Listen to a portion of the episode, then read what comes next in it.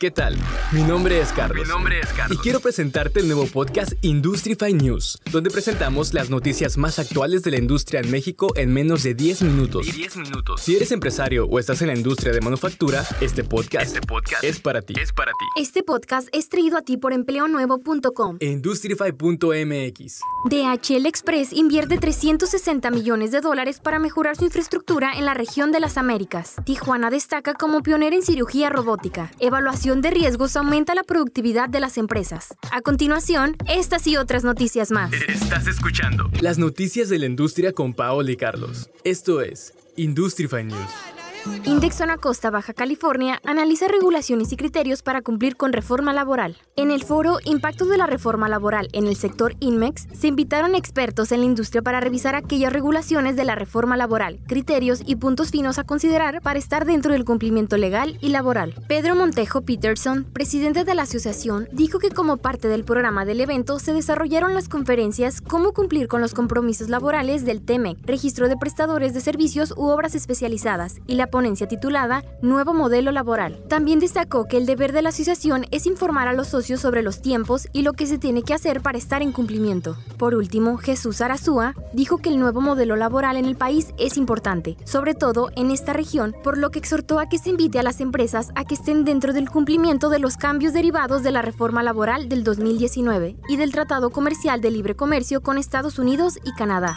Esto es Industrify News. Aumenta la inversión extranjera en México durante el 2021. La inversión extranjera directa en México aumentó un 14.8% de enero a marzo del 2021 comparado con las cifras del mismo periodo de 2020. De acuerdo con Marcos Álvarez, Business Intelligence Director de Market Analysis, al analizar el mercado industrial resalta que al cierre del segundo trimestre del 2020 se registraron 157 transacciones con más de 17 millones de pies cuadrados y a días de cerrar el segundo trimestre del 2021 se contabilizan 127 operaciones que representan más de 14 millones de pies cuadrados, con un 20% menos en transacciones y absorción. Finalmente, mencionó que con lo que va del año se registró la llegada de 5 empresas extranjeras nuevas al mercado nacional y se registraron 19 adquisiciones de nuevas plazas de compañías con presencia en el país, representando 3.25 millones de pies cuadrados, de los cuales 91% son clase A, 9% son clase B, 6 transacciones en BTS, 73% son industrias de manufactura,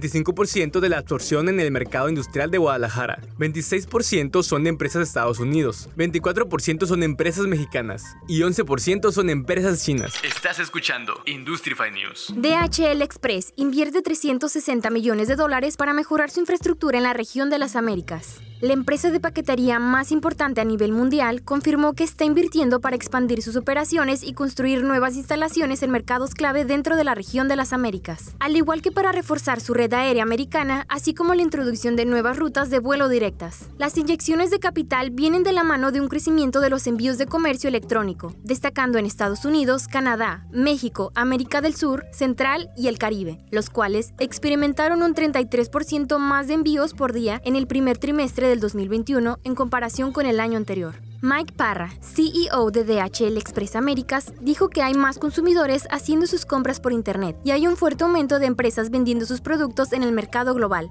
Por esto, se necesita continuar con las inversiones para satisfacer las demandas de crecimiento en el comercio global. Entre las instalaciones que planean construir están los centros de servicio para operaciones de recepción y entrega, gateways que gestionan el despacho internacional de envíos y hubs que operan como puntos de transferencia de envíos hacia y desde regiones del mundo. Todas estas inversiones abren miles de nuevas oportunidades laborales en las Américas. En el caso de DHL Express México, se tuvo un incremento considerable en la contratación de personal en el 2020, con un total de 2.500 posiciones nuevas, mientras que en Estados Unidos se esperan ocupar más de 2.600 nuevos puestos de trabajo a lo largo de 2021, además de los 3.000 que se crearon en 2020. Estás escuchando Industrify News. Empresas manufactureras la apuestan a la zona norte de México. Solili presentó en su reporte trimestral 2T 2021 a Tijuana, Tecate, Mexicali, Ciudad Juárez, Reynosa, Monterrey y Saltillo como los principales mercados industriales fronterizos del país. Estos lograron concentrar el 48.7% de la demanda bruta en el trimestre que recién culminó. Por su cercanía con Estados Unidos, estos mercados se han favorecido por la necesidad de materia prima y productos terminados que demanda la industria, sobre todo de compañías con plantas de ensamble. A pesar que al inicio de la pandemia la manufactura fue uno de los sectores más afectados, ahora y con el TEMEC, la manufactura en sectores como el automotriz han tomado ventaja de la firma del acuerdo del comercio intrarregional. Podemos verlo en los resultados. México registró más de 112 millones de dólares de exportaciones automotrices hacia Estados Unidos y más de 4 millones de dólares hacia Canadá durante el 2020. Por otro lado, mercados como Saltillo han visto en el último trimestre noticias de expansión de operaciones en manufactura, como el caso de Whirlpool, Daimler y Philips Industries, compañías que planean hacer inversiones para ampliar sus líneas de producción. Visto lo anterior, la frontera norte de México es un atractivo para empresas americanas que buscan expandir su producción. La industria electrónica y de autopartes situadas en la frontera han registrado un crecimiento del número de empleos en grandes plantas manufactureras. Aunque las estadísticas globales reflejan que en el sector aún no se logran reponer los empleos previos a la pandemia, para Solili, los avances en las inversiones señalan que la manufactura irá avanzando puntalada en el TEMEC, donde México ha salido beneficiado.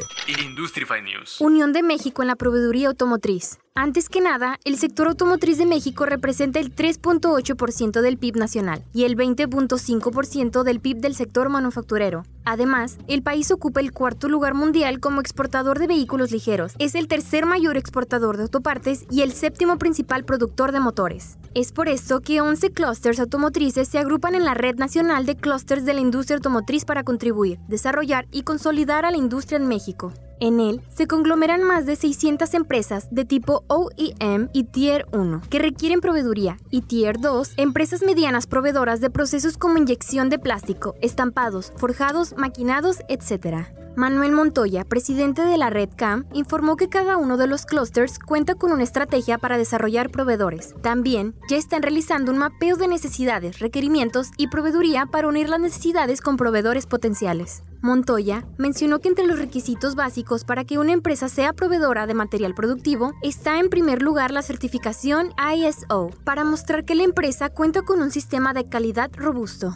En muchos de los casos, las compradoras solicitan la certificación TS, que es la certificación propiamente automotriz. Otro requisito es la estabilidad financiera. Finalmente, la Red CAM animó a los empresarios a apostar por la industria automotriz, debido a sus años de crecimiento, su recuperación rápida de la pandemia y el aumento de contenido nacional que estará presente en cada coche de México y Estados Unidos. Estás escuchando Industrify News. Tijuana destaca como pionera en cirugía robótica.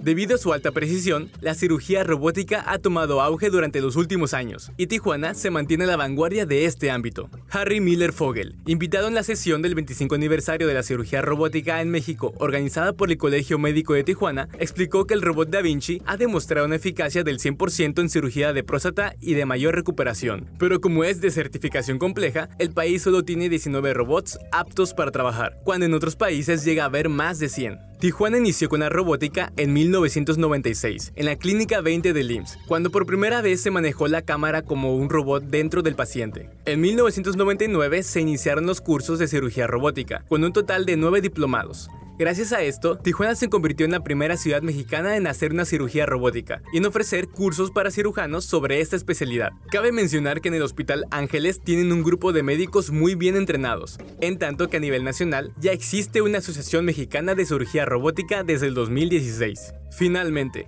Harry Miller puntualizó que el hecho de realizar esa intervención quirúrgica mediante ese tipo de tecnología implica que el médico está debidamente capacitado, pues no cualquiera puede realizar ese tipo de procedimientos. Industrify News. Evaluación de riesgos aumenta la productividad de las empresas. La disminución de la productividad es uno de los peores mitos a la hora de implementar soluciones de seguridad para maquinaria industrial. Para complementar su línea de dispositivos de seguridad de alto rendimiento, Wyland, la compañía tecnológica de conexiones eléctricas, ofrece servicios de seguridad para guiar al usuario a través de las distintas etapas del ciclo de vida de seguridad de la máquina. Sus expertos en seguridad funcional brindan una amplia gama de servicios de seguridad avanzados. Entre ellos están evaluación de riesgos de seguridad de la máquina, creación y auditoría de procedimientos de bloqueo etiquetado, capacitación sobre bloqueo etiquetado, autocertificación de marcado CE, validación según en ISO 13849-1, educación sobre dispositivos de seguridad y capacitación en estándares. La mayoría de las empresas implementan técnicas de mitigación de riesgos basadas en sus mejores prácticas o experiencia en ingeniería, sin seguir el proceso correcto. Por eso es muy importante no olvidar los riesgos que esto puede causar. Estás escuchando Industrify News. Volkswagen logra acuerdo de aumento salarial con el sindicato de Puebla. Puebla. Volkswagen México acordó con el sindicato subir 5.5% los salarios de los trabajadores. Además, dará un incremento de 1% de las aportaciones al fondo de ahorro de los empleados. El aumento comenzará a aplicarse de inmediato. En un comunicado, la armadora dijo que el acuerdo se da en un entorno de desafíos, donde la industria automotriz lucha por mantener en marcha su recuperación tras más de un año de pandemia y ante la situación de desabasto de microprocesadores que impacta en su cadena de valor. Cabe mencionar que durante el año pasado, Volkswagen México tuvo dos intentos de huelga en su planta de Puebla. La razón fue una disputa por el pago de utilidades de un ejercicio anterior. Esto fue Industrify News. Con información de nuestros media partners, Infobaja e Industrial News. Las noticias de la industria con Paola y Carlos. Industrify News. Cada semana te contaremos las noticias más relevantes de la industria. Porque la industria nunca se detiene. Porque la industria está en constante crecimiento. Porque la industria mueve al mundo. Escúchanos en Spotify, iTunes o en tu carro. Hasta la próxima.